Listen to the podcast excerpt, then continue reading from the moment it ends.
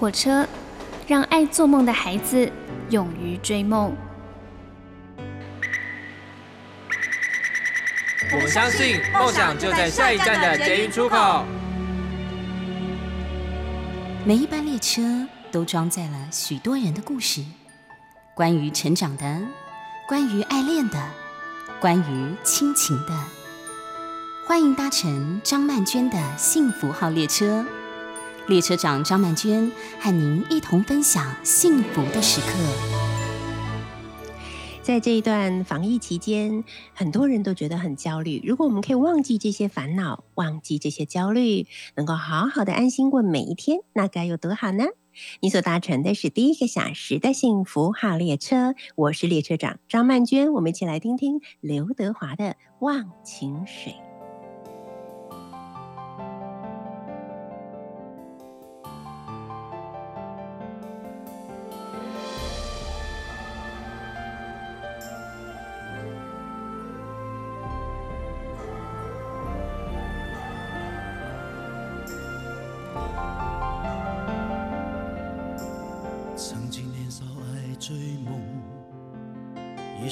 想往前飞，行遍千山和万水，一路走来不能回。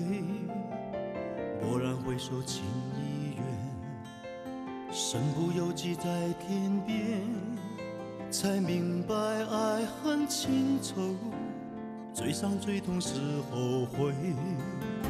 如果你不曾心碎。你不会懂得我伤悲。当我眼中有泪，别问我是为谁，就让我忘了这一切。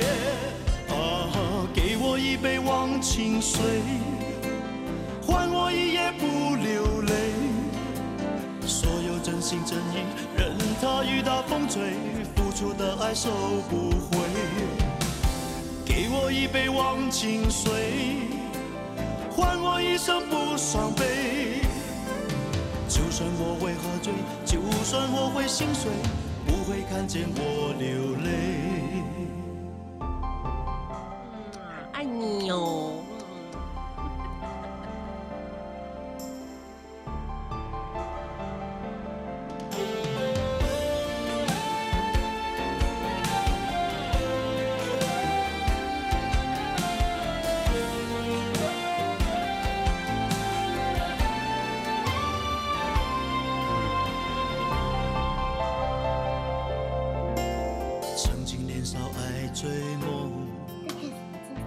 哇，当我们在听到这首歌的时候，我觉得不只是在听一首歌，哎，好像也在回忆曾经我们一起听着刘德华的歌的时候，那一段无忧无虑的时光，对不对？现在常常在听歌的时候，都会马上想到啊。当年我在听那首歌的时候，日子过得多么轻松啊！当天气越来越热以后呢，我发现啊，最困难的部分呢，就是戴口罩。对，因为呢，戴着口罩，像我其实不是一个很容易出汗的人，可是我戴口罩呢，比方比方说从家里去小学堂，或者是呃去菜市场买个东西，我就可以感觉到我的汗呢，就从我的鼻子的旁边，就是嘴唇的上面，一直流到下巴的那种感觉。就觉得哇，真的很窒息耶！所以真的很希望，当然大家都很希望疫情可以赶快过去，可以还我们一个不用喝忘情水，也可以很轻松过日子的时间啊。但是我觉得，就算是到了七月十二号真以后真的能够解封的话，我觉得大家还是要非常的小心，因为我们看放眼全世界啊，在防疫期间，他们的状况呢都是解了又封，封了又解。好像一个可怕的循环一样啊！那当然，我们都希望解了以后呢，就不要再封了。所以，就算是解了以后，我觉得我们大家出门的时候或者跟别人接触的时候，还是要非常谨慎小心才行啊。那最近呢，我出了一套书，这一套书呢叫做张曼娟的课外读物啊。那在这个张曼娟的课外读物这一套书里面，其实我帮大家。大家呃选择了四部我觉得非常重要的文学作品啊，那它有来自于美国的小说家奥亨利，还有来自于俄国的小说家契诃夫，还有来自于日本的芥川龙之介，以及英国很有名的，他其实是一个剧作家，也是一个小说家，也是一个啊童书的作家，他就是。王尔德啊，我觉得大概在这四位嗯写作者之中呢，可能一般人最熟悉的应该还是王尔德，因为他的《快乐王子》可能是我们从小就听到大的一个童话故事啊。这个故事里面呢，既充满了希望，而又令人感到悲伤。可是虽然如此，但是你只要讲这个故事给孩子听啊，我觉得真的没有一个小朋友可以抗拒《快乐王子》的魅力啊。那这次会呃帮大家来整理，并且做出了每一篇的导读啊。那主要的目的呢，就是其实我是想要针对青少年，但是我们在后来因为开了一个直播以后，我发现其实大人也非常爱听这些故事，因为我们好像只有小的时候才会有人讲故事给我们听啊。那我们长大了以后就很少机会可以听到别人讲故事给我们听了，所以我在直播里的时候讲了这些故事呢，就让很多年。不是年长，是长大，已经长大的朋友呢，都觉得哇，听起来真是津津有味啊，觉得非常沉浸在这些故事里面。那我就想起了我自己读所谓读闲书的经验啊。以前小的时候，我们家庭环境因为比较不好。所以其实没有什么机会可以读到闲书。我们家偶尔只会有几个叔叔啊阿姨到我们家来做客的时候，可能会买一两本童话书或者是故事书给我们。那那些书就变成了我们家的藏书，恐怕全部加起来也没有超过十本。那就是我们最宝贝的藏书啊！每一次呢，我都把这些书拿出来翻了又翻，看了又看，读了又读。而每一次呢，重新再读它的时候啊，都会产生一些跟以前不一样的感觉。我那时候不懂。觉得哇，书怎么这么神奇啊？为什么我这一次看跟上一次看的感觉不一样呢？当然，到了后来才明白，它其实就是所谓的成长。当我们成长之后呢，我们的感受不一样了，对世界的看法不一样了。我们在听这些故事的时候呢，就会有不同的心灵感触啊。那我那时候都很羡慕有些邻居，他们家里面会有好多好多的故事书。我记得我们对面有一个邻居，他们家呢，什么地方放故事书呢？你知道也很有趣，他们家的故事书全部堆在洗手间，他们家的马桶两侧。都叠了高高低低的，一叠一叠的童书或是故事书，他们可以在上厕所的时候看，我就觉得哇，怎么这么令人羡慕啊！啊，那虽然说书放在厕所有点怪怪的，可是你知道，就是因为其实在上厕所的时候人都比较放松嘛。那时候的阅读都是很美好的经验啊，所以我最羡慕的就是他们家，而且我也很期待他来我们家玩，或者我去他们家玩，因为我就可以无止境的享受阅读的把费，想要看多少就看多少，想要怎么看就怎么看，觉得那真是一段很丰盛的时光。好。后来呢，到了念国中以后呢，我就发现啊，好像老师们对于呃学生啊看课外书，就所谓的看闲书这件事情呢，是一点都不鼓励的，不但不鼓励，而且很压抑。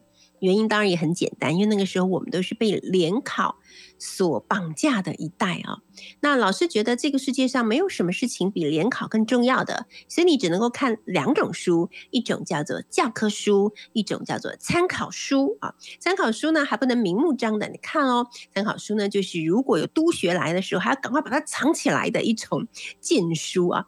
那时候如果有同学啊带课外书来，我们总是哇，好像。好像有毒品送进来我们这里一样啊！每个人都是吸毒者，好，那这个毒就是阅读的毒哈。当这个阅读的毒品进来的时候，我们大家就抢着看。但如果被老师发现的话呢，恐怕就是会被没收，要不然呢就是会被撕掉。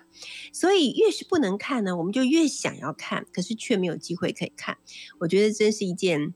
很奇妙的是，我后来觉得，其实青少年时期呢，是我们呢敞开我们的心灵，开始在接触外在的一切资讯的一个最重要的时期，也是我们形塑自己的灵魂跟人格还有精神状态的一个很重要的时期。如果那时候可以让我们呢自由的去选择一些课外读物来读的话。就会让我们的成长过程之中获得很好的滋养或者是依靠。可惜的是，在我们那一代呢，在我们的青少年时期，完全没有被鼓励，甚至还被压抑，是不准我们去读这些课外读物。好，所以我就在想说，嗯，我想要来帮一些青少年的孩子，或者是一些还想听故事的大人来选择一套书。所以这套书呢，就叫做张曼娟的课外读物啊。那分别有张曼娟读奥亨利，在张曼娟读奥亨利这本书里面呢，有一个很有名的故事，叫做《最后一片叶子》。那最后一片叶子讲的其实就是在瘟疫发生的时候。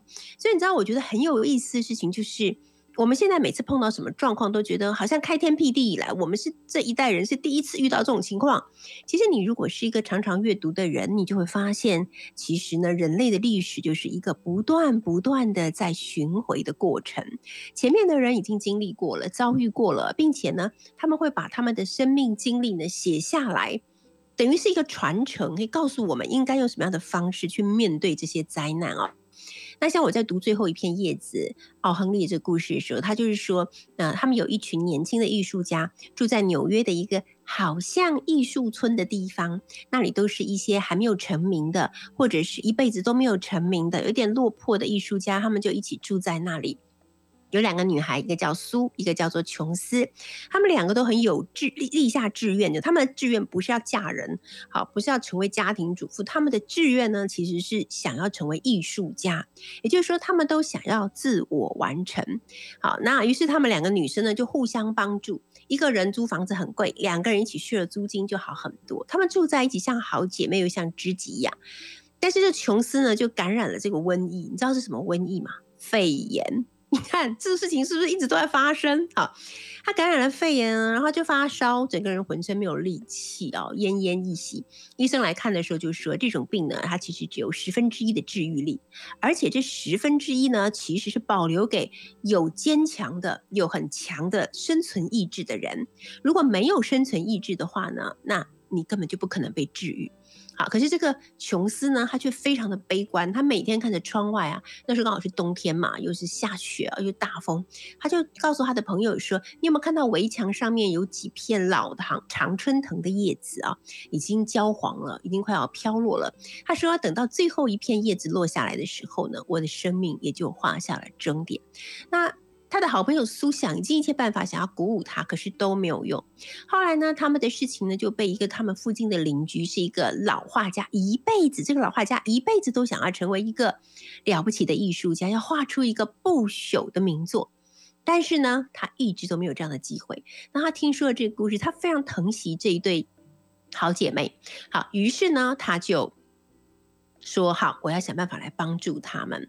好，结果呢，就是又在一个大风雪的晚上，呃，琼斯就对他的好朋友苏说：“你看哦，现在墙上只剩下一片叶子了。明天呢，当我们起床的时候，这片叶子落了，那我也就会死去。”没想到到了第二天，那片叶子竟然屹立不摇的还在那一个墙头。他们觉得非常的惊讶，然后琼斯完全被鼓舞，于是他就说：“我要吃东西，我要画画，我要好起来。”他的状况真的就比较好了，可是呢，就有人告诉呃思呃告诉了苏说，那位老画家住在医院里面，已经快要死了，你去看看他。然后苏就赶快去探望他，然后回来之后，他才告诉琼斯说：“你知道为什么我们那个墙头上面会有一片不凋落的叶子吗？”你仔细看看，他呢，其实就是我们的朋友，我们的那位老朋友，那个老画家，为了希望鼓舞你的求生意志，所以他把它画在了这个墙面上。这就是他一生想要追求并且完成的不朽之作啊！好，那像这样的故事，我觉得看了之后就会让我们了解到说。越是在这种瘟疫流行的时期，人跟人就是必须要靠着互相帮助、彼此支撑，我们才能够活下去，才能够度过这段低潮期的。好，接下来呢，我们再来听一首歌，这首歌是马念先所演唱的《台北纽约》。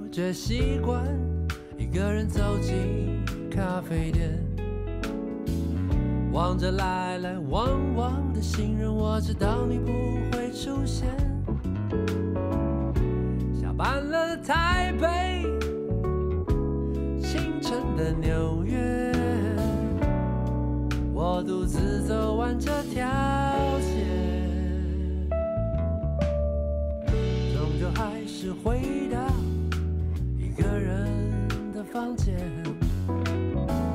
多了一点倦意，还有几封无聊的信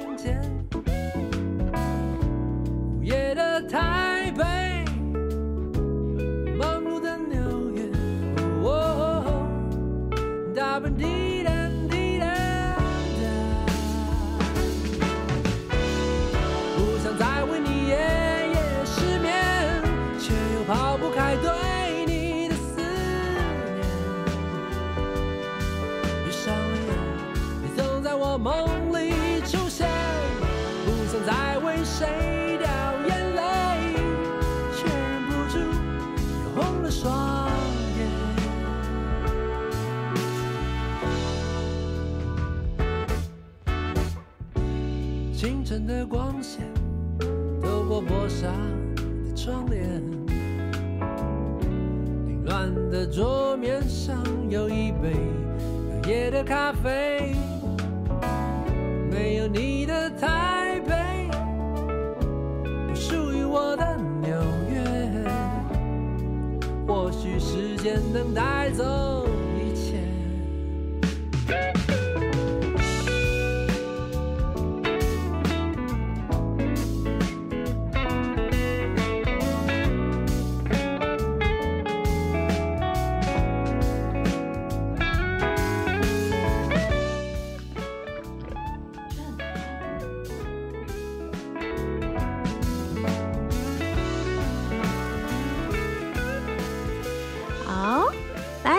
听到的这首歌呢，是马念先的《台北纽约》啊。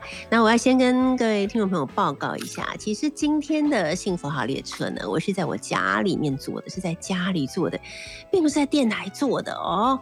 那为什么会在家里做呢？因为我新买了一个麦克风，我想要试试看，如果用 Google Meet 的方式呢，用这个麦克风听起来效果怎么样？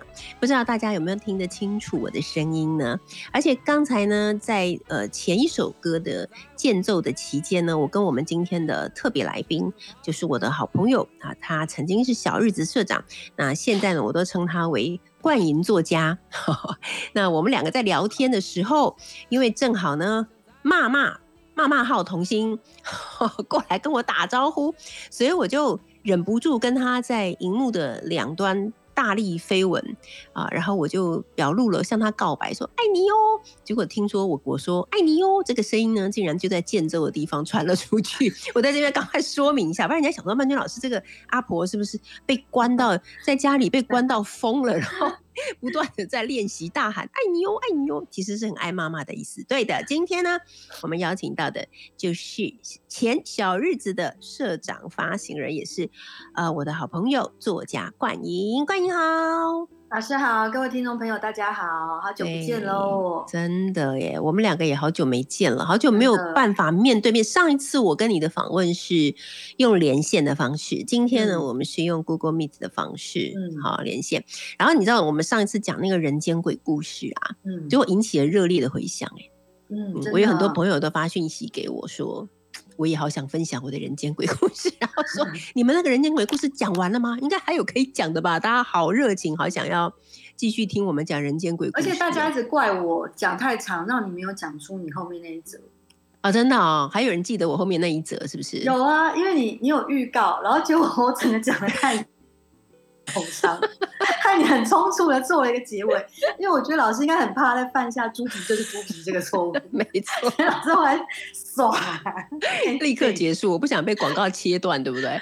对，但是其实讲到这个哦，后来我们那集结束之后呢，我还有跟我们的气质就是孔太在聊天，然后我我还有跟他说我的人间鬼故事，并且问他如果是他，他会怎么处理。我今天占一点时间也来问你这个问题，好不好？讲一下好，讲一下，好，讲一下我人间嗯鬼故事。对对对，我在念大学的时候，我是班生哈，那我对班上的同学其实不是很熟悉，可是我很快就注意到我们班有一个女生，她就说她是一个呃侨生，但是呢，因为她她的国家我忘记那时候是呃柬埔寨还是缅甸，反正她就说她出来台湾念书之后呢，他们就赤化了，赤化了以后呢，他就不能回去，所以他就很孤单，自己一个人在台湾，然后就是靠一点救济金啊什么过日子。那所以我都常常请他到我们家里面来吃饭。后来呢，他同学就说，因为他的那个呃学费没有着落，所以呢，就是大家要替他。捐钱这样，那比方说那时候的学费如果是一个学期是一万四好了，结果大家捐了半天才捐了，比方说一千多块，因为那时候大家都并不有钱。后来我就回去把这个事情告诉我爸妈。那我们家其实也是，我爸爸是一个很低阶的公务员，妈妈在家里面当 babysitter，其实我妈妈是保姆，帮人家带小孩。所以你可想而知，我们家家庭环境一点都不好。可是我爸妈呢，就是有点侠情、侠骨柔情，就说孩子读书不管怎么样都要帮忙他，所以我们帮他付学费，这样。所以后来就等于说是剩下的钱都是我们我爸妈就是帮他付了。结果这件事情还惹怒了我们班当时的一个班带，班带是一个很快很大的男生，他就觉得说你只不过是个转学生，你凭什么做这种事情？还在校门口把我痛骂一顿，当着来来往往的人。那我那时候是胆子很小，然后又又一句话都不敢讲，就在那里被他足足骂了有十分钟。他就用咆哮式的飙骂，这样骂完他就走了，我一个人在那里发抖，这样啊。然后常常我请那个。就需要帮忙的那个同学回来我们家，还有其他的朋友，大家一起吃饭哦。他会会在我们大家嘻嘻哈很开心，突然站起来就去洗手间里面哭，就说他很想念他的家人，想念的很羡慕我们。然后我每次都在洗手间的门口敲门，说你出来啦，你不要这样，你不要难过，你可以把我们当你的家人啊。就这样子过到我大学毕业了。后来隔了两年之后，有一次就跟他的一个朋友。无意间遇见，就他跟他比较熟的朋友，那个朋友就说：“哎，你有没有去过那个某某人他们家？”我说：“他没有家，自己一个人在台湾。”他说：“有啊，他们全家人都在台湾啊，爸爸妈妈都在公务机关做事情。然后呢，他的什么哥哥还是谁也在哪里哪里工作。所以我说：那他们什么时候才出来？他说：他们就一起出来的。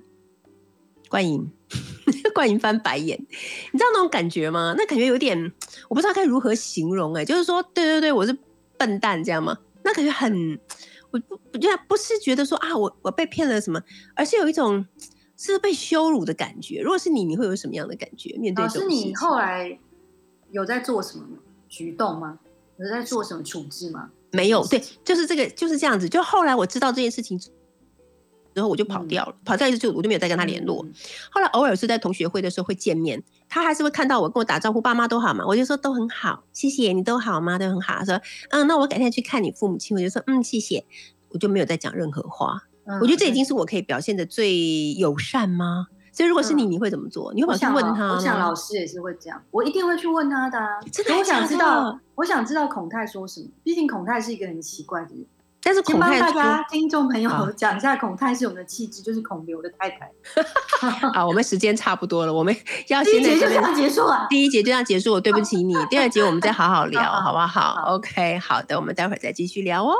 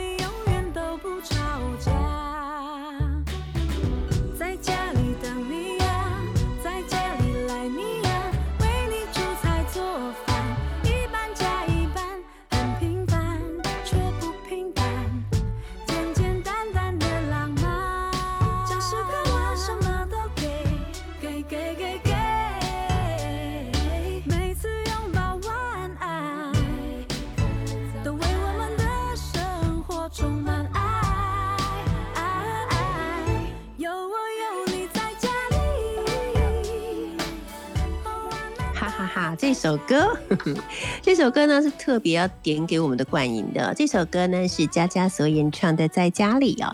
其实我们今天呢，啊，本来讲好的要聊的主题就是在家里。我为什么要特别说本来讲好呢？因为根据我跟冠莹呢这多年来的合作呢，我们常常都会是本来讲好了什么，到后来又变成另外一个。这就是我们的创意，这也是我觉得大家很喜欢听我们聊天的原因，对不对？作家冠莹。没错，老师，你不能放弃我这个来宾，因为你的粉丝们都会在有春的粉丝页上哀嚎，真的哈。可是他们哀嚎什么？我们每每个月出现，我们每个月不是都每个月不是都有连线或者是见面吗？可能很怕你放弃我，所以就先情绪勒索你这样吧。不会啊，我跟你讲，我们超多话题可以聊的。我每次看完你的脸书都很有感觉。像我们今天为什么要聊在家里？因为之前你有一个贴文。好，这个贴文呢，可以跟大家讲吧，对不对？哈，可以，可以啊，对，这个贴文呢，就是说，哎，我们的冠言作家呢，自从离开了上一个工作，就是《小日子》杂志的工作之后呢，哎，其实就已经开始慢慢进入这种类似家庭主妇的生活了啦。啊，有时候你会去接女儿放学，然后就发现呢，妈妈看到你之后，并不是像所有的那种偶像剧所演那种妈咪慢动作冲过来抱住你，哇好想你。并不是，而是不是啊，而是怎样？你自己说。他就会脸上写着傻眼傻眼，你是谁？你干嘛来？然后就他他就会强作镇定，因为他现在已经快六岁，就微微的有点社会化了嘛。啊，他就问很婉转的问我说：“嗯，婆婆跟阿公今天在忙吗？”好，然后就是暗示我说，为什么是不是他心中的第一人选？对对对对，嗯。然后那个，所以就会觉得，我就会觉得奇怪。我现在没事做，你以前都觉得我没陪你，然后我现在来陪你，你还觉得好像不是那么开心。最想要的就对了，对不对？对啊，这个真的是会有一点小小受伤的感觉。嗯她老公应该不会让你失望吧？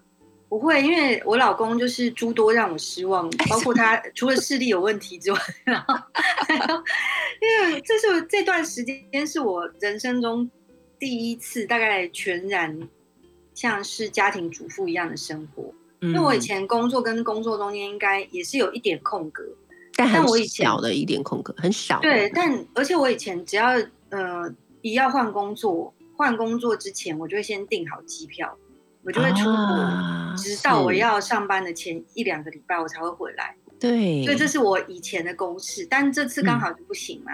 对啊。然后等到后来我离职，呃，一段时间以后，就整个关闭关了。嗯。所以我就等于真的是在家变成夫探的全职家庭主妇。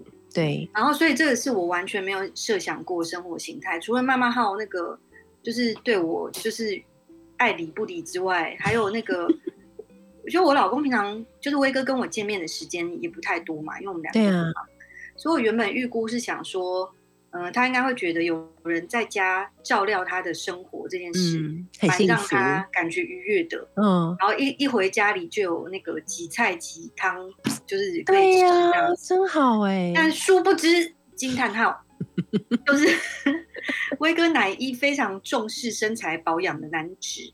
啊哈！所以，比如说我，因为我在家又没有事，然后我又很平常就很少煮，所以我趁此机会就会煮多一点。然后也有可能是因为我没有那么擅长煮三餐，所以我的分量拿捏的没有很精确。嗯哼。所以我那个，比如说他现在开始 work from home 以后，就变成三餐都是我煮的时候，中餐跟晚餐都会煮过多。但我现在逐渐改善。可是我刚开始以为那样子，我会觉得是很澎湃。对。就但是他后来就就是连续两三天以后，他就面有难色跟我讲说：“你可不可以不要煮那么多？因为就是吃了会胖。”他就直接说吃了会胖，而且他就说我晚上不想吃那么多这样。嗯哼，嗯，他就然后，但是我知道他也有包含呢不想让我那么辛苦的意思，但听了就是很不爽。我看到你的表情真的很不爽。诸多家庭主妇的不爽，嗯，我觉得这个不爽点是，嗯，其实因为这些杂物呢，坦白来说，他并不是应该是在家里没有出去工作的那个人应该全权承担的，嗯，但其实每个人都应该可以料理好自己的生活，然后比如说，如果孩子他够大的话，他其实也可以全权料理他自己的生活。但是因为现在的状况，或者是大部分家庭主妇是比较被社会认为他就是要负担全部的家务这件事情，对，然后大家也觉得理所当然。所以你在接受这个劳务的恩惠的时候，你并不会对他多感谢。这样，就比如说，现在我就回想到我妈也是之前霞姐也是任劳任怨的，那个做了这么几十年，而且霞姐还是身兼职业妇女与家庭主妇哎。我妈可是中间从来没有停职休息过的职业妇女，但是这几十年她就是这样做下来。嗯，然后我最近就是因为再回去整理我老家，就霞霞姐之前。然后我就看到我小时候的联络簿，我就想说，哇，我还觉得妈妈妈妈很欠揍，我自己才是，我想把我过去自己抓起来，左右两巴掌给他打下去。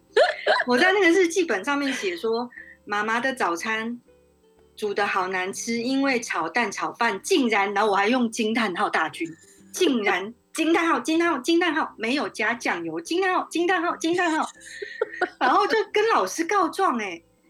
我妈早上赶着要上班，对呀，然后没有加酱油，我还写在联络簿上跟老师告状，而且还没还没嘟刷哦。我下面还写一段说，而且妈妈用大同电锅帮我加热牛奶，竟然惊叹号，上面有一层牛奶皮，惊叹号，我快要吐了，惊叹号。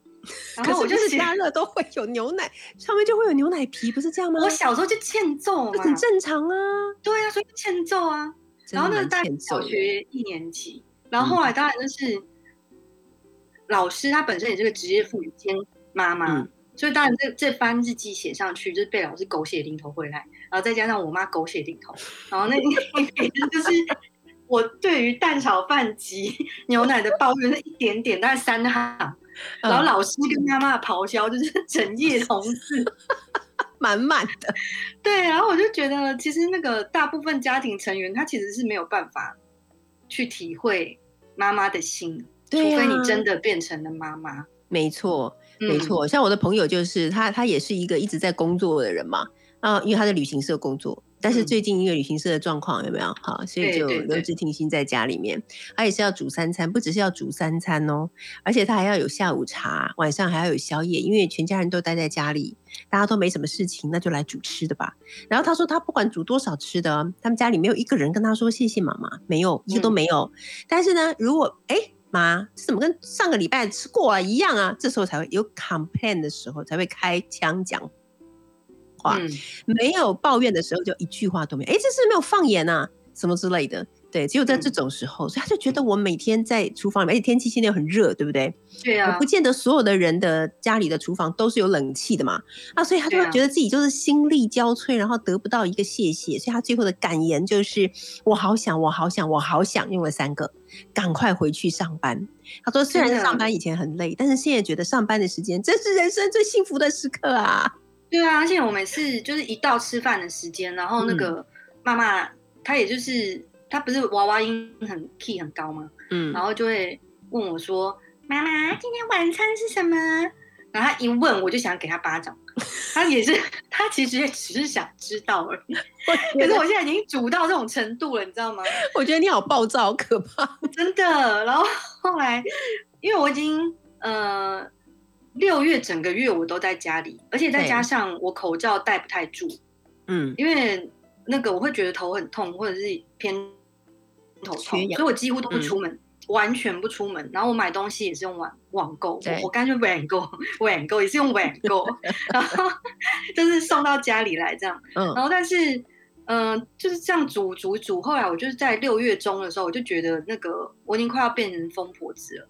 然后就是没有匮乏感很重，我一直希望他们跟我说谢谢，他们又没讲。对呀。但如果我开口说你们怎么不跟我说谢谢呢？然后大家才说 OK 谢谢这样子，然后我就会更火大。对，没错。对，所以我后来就想一个方方法，想要反制他们，就是大小两只。然后我后来就是消极反制，我就是等到三餐的时间，可是方法有点残忍，妈妈们可以考虑一下。三餐的时候我就叫乌波伊，但只叫我自己的份。哇，你好狠哦！对，然后。那个我还会点一些那个，就是帮自己做一些花俏的饮料，比如说上面还插片那个水果片，然后自己在那边喝。然后大小两只就跑过来说：“嗯，今天的午餐跟晚餐是什么？”然后我就说：“没有啊，我只弄了那个我自己的，然后泰然自若的语气，你们要吃什么都可以，但是我今天只弄了我自己的。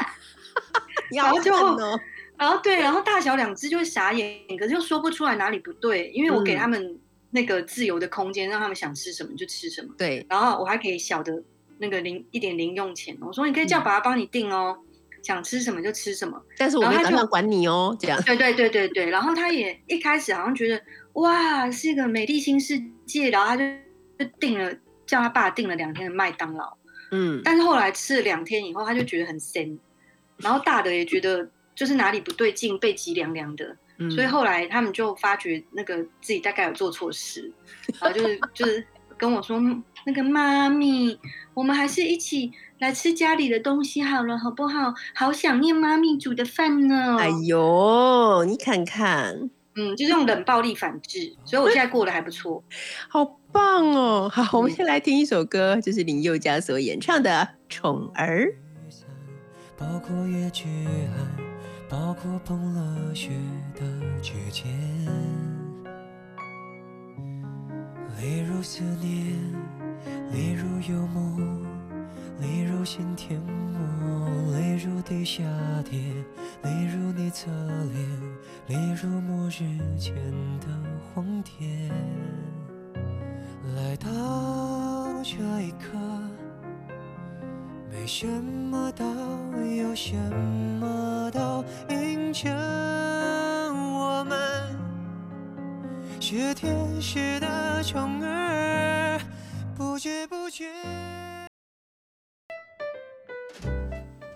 您所搭乘的是第一个小时的幸福号列车，我是列车长张曼娟。今天呢，我们是使用了 Google Meet 的方式啊，我是在家里面呢做广播的。我特别挑了我们家里面最小的一个房间，这个房间就是猫咪的房间，所以呢，我就是跟猫咪在一起做广播。我觉得感觉呢，他们现在虽然都在睡觉，很安静，可是就觉得有点像是那个妈妈在家里面工作，然后小孩子在睡午觉，不知道什么时候会突然醒过来，不知道他会不会大吵大闹的感觉。那今天呢，跟我们一起在 Google Meet 线上的呢，就是大家的好朋友，不只是我个人的好朋友啊，他曾经是《小日子》杂志的社长发行人啊。那此刻呢，嗯，我们就称他为冠银作家吧，因为听说呢，他也开始在认真的写他的第二本书喽。Hello，冠银听得到吗？哎，关于，你那个麦好像没有开啊，你要开一下。哎，可以可以，现在可以了哈。OK，好，我们刚刚讲到关于这个药厂应该要对为你煮饭的人说谢谢这件事情真的很重要，因为我们嗯会为出去帮我们买便当的人说谢谢，但是我们不会为忙碌了一个上午在家里面挥汗如雨，在厨房里面挥汗如雨，我们煮饭的人说谢谢。我最近才写了一篇文章呢，那个题目就叫做“为你做饭的人”，然后我底下就是说，就把刚才我们所讨论的都讲在里面，就说其实一个愿意为你做饭的人，他的理由，当然也许有些人是特别爱做饭，但是大部分的人愿意为你做饭，只有一个原因，就是因为他很爱你。所以呢，当你一直吃他为你做的饭，请你一直记得对他说谢谢，一直说谢谢。好，这是我的最真实的感受啊。好，今天我跟冠莹要聊的，其实就是防疫在家呢，呃，为家人付出，结果自己的心里面的期待跟家人的期待有什么不一样的地方？那刚才冠莹提供了一个冷暴力，我觉得听起来真是。嗯，倒抽一口冷气。可是我觉得 要一直像你这样很有女子力的人这样子做，大家觉得很合宜。我觉得如果今天是在我们的家里面发生这种事情的话，哇，那就是不得了了。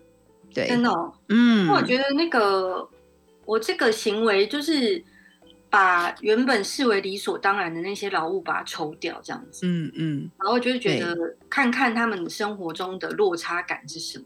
嗯，但是如果他们也觉得，呃，一直买外面的东西吃，他们也 OK。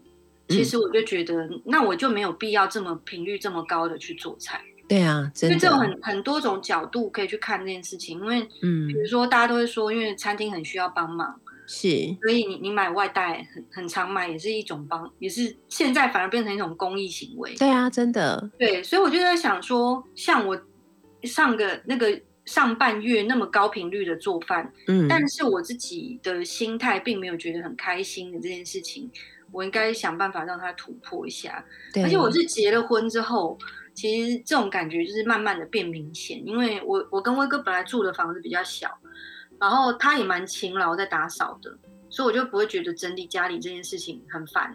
嗯那后来我们搬家搬到一个就是比原本大大上一些的家，然后就会发现整理家里的劳务原原来这么的多，对呀、而且我是一个生活技能非常非常低落的人，嗯就是如果我在荒岛上，老师，如果这个世界上那个只剩下三个人，就是你跟我跟牛牛，你会选择谁跟你去荒岛上？一定要选择牛牛哦，我会选牛牛。对，老师，老师，你不给我友情安慰答案吗？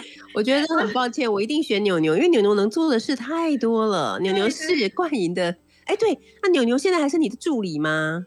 没有牛牛，他现在哦，他那个最近要去我的好朋友那边，就是哦作为作为一个新新任的新的工作，所以他会有一个新的工作，就对了。而且那个牛牛，因为他本来想要休息很久，但是是因为就是大家太炙手抢手可牛，炙手可牛，对呀、开对，玩笑，炙牛可热，炙牛可热，可热啊，炙牛。可热。就我还想问你嘞，说，嗯，你牛现在没有工作吗？那要不要立刻挖角？有没有？他 就被他就被我的好朋友的挖走了餐厅那个嗯牛下去，不是啊猫下去，猫下去猫。下去那个给夹走了，对呀、我想也是，对所以老师刚老师你好残忍哦，我没办法。啊哎、我问你，那我问你，我露出一个慈那个慈祥温柔的微笑，说对啊，嗯我会选牛牛，那我问你啊，如果是我跟你跟牛牛去荒岛，你选谁？牛牛是不是？生存比较重要是叫做人同此心，心同此牛？所以 我们求生存的欲望都很强烈的，好不好？对对对，然后就是因为我的生活技能很低落，然后家事的能力也很低，我也是我以前完全没有发现这件事情，哦，是我一直都知道。真的。老师，你那什么得意的表情？Sorry，嗯，我一直都知道。然后我婚后才发现，要维持一个家要做的事情非常非常多。嗯但是在我还跟爸妈住在一起的时候，我觉得是，呃，老刘跟霞姐，就是他们把这些事情全部承担了。对与我主主角了。对啊，嗯，然后因为我姐是相较于我非常成熟又比较懂事的个体，嗯所以我姐她其实那个感受落差没有这么大。嗯，但有的时候我我有一次刚结婚做第一餐回去以后，还跟我妈讲说，哇，原来简单做一餐要洗的东西这么多哦，然后我就看到我妈这样蛮缓缓的，大概十秒转一度的方式转过来看我，然后眼睛用那种恐怖片，他说你，那你不是废话吗？然后反正就是。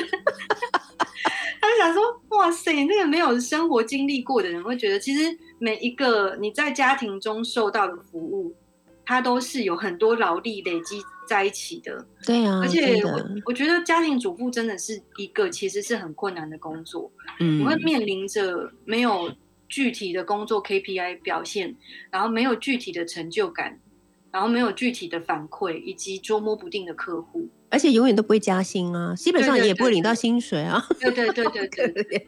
对啊，所以我就觉得它其实是一个就是成就感跟反馈感很低的这件这个工作。对，对，我的反，我的反制的行为就只是想要把他们训练成这个这些行为其实并不是理所当然存在在你生活当中的。嗯，嗯，你有很多选择，可是你当然会知道，呃，比如说妈妈做饭是比较干净、营养的、啊，或者比较合嗯口味的啊，这样子。对。对，那接下来我要来聊一件，也是在你的脸书上面看到，我觉得超有趣的话题，嗯就是妈妈呢，当然非常的喜欢，就是去啊、外公外婆家，就是老刘跟霞姐家嘛，对不对？哈、嗯我觉得如果是我，我也会很爱去他们家，因为又有好吃的东西，然后又有又有这么可爱的阿公阿妈陪他玩啊。他夏天天气好热、哦，然后就说想游泳啊，然后本来呢，冠莹就说那就去鱼池好了。结果没有想到，过不了多久，他的游泳池就落成了，是不是？对对对对对，最近前几天刚进行那个妈妈之就是双北最大游泳池落成典礼，因为我我爸的院子里，他其实有一个不大不小的鱼池，他坐进去其实就刚好。对我就，说你就坐进去那边泡泡水就好啦，因为他本来就是一直妈妈就是略胖嘛，所以他就是有点很怕热，嗯所以进入炎夏以后，他就是泡在水里啊、浴缸里啊。然后我后来就说你就去泡鱼池啊，然后后来我爸就帮他弄了一个十分大的充气泳池，放在园子里面，然后这样也就算了。刚刚是不是破麦？喷麦？对，你太激动，控制一下情绪。我维持一点平静的感觉，这样子也就算了呢。嗯就是我爸还做了水果切盘，然后他自己站在旁边一直喂食呢。我觉得妈妈就是那个脖子上套饼的那个真人版，你知道吗？现代版。哎、我很好奇，想要知道，如果是你或者是姐姐在小的时候，如果你们会，我还没讲这个完，如果你们会提出类似这样的要求的时候，你们受到的是什么样的待遇？你会觉得真的很不一样哎、对啊，而且嗯，我我爸之前还因为我妈妈最近蛮皮的，然后有一次我就打他，我打他手背旁边，嗯，这样拍他一下，然后我爸就超级无敌痛心疾首，然后当天晚上十一点我就收到老刘给我一封大概一千字的赖，Oh 然后就说什么，然后结尾就是一个反反问句说：“你扪心自问，小的时候我们有这样打过你吗？”然后我我转给我姐看，然后我姐打电话来给我狂笑。她说：“你小时候被打的可惨了，你爸是不是失忆了？” 而且我爸以前是把我从中间抓起来，然后巴掌轮流甩。因为我小时候真的很哦，对，你看一个人类，他变成阿公以后，会变得多荒谬呢？老师，佛心，佛心。你懂吗？变成阿公阿妈以后，基本上就成佛了，就是一片佛心。我爸还说什么？他跟霞姐小的时候从来没有打过我，都是谆谆教诲。什么谆谆？谆谆在哪里？棍棍教诲吧，棍棍教诲，我妈也是打超狠的，真的，我我我嗯可以想象，而且我拍一下妈妈的手背，不妈妈手背那么粗，这样子也不行。对，不行，你你不是拍在他的手背上，你是打在阿公阿妈的心上，哦你自己去检讨一下好了哈。好今天因为时间的关系，我们只能聊到这里。非常谢谢，非常谢谢冠莹，我会继续持续关心你的脸书，再看看我们下个月还有什么话题可以聊，好的吗？嗯今，天非常谢谢你，我们下次见师哦，谢谢。好的，我们现在来听的是郑秀文所演唱的《魅力燃烧》，休息一下，第二个小时的幸福号列车，我们一会儿见呢。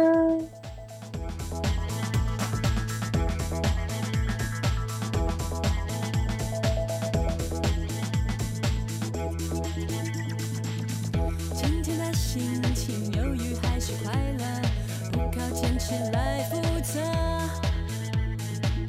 喜欢的事情如果太过迷人，这感觉别怕伤。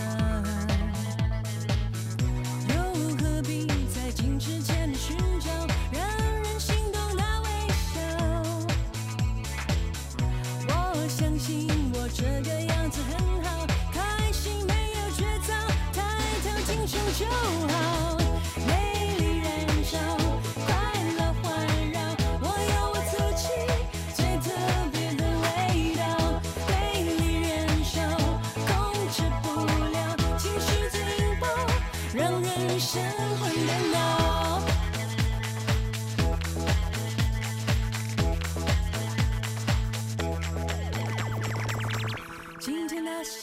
今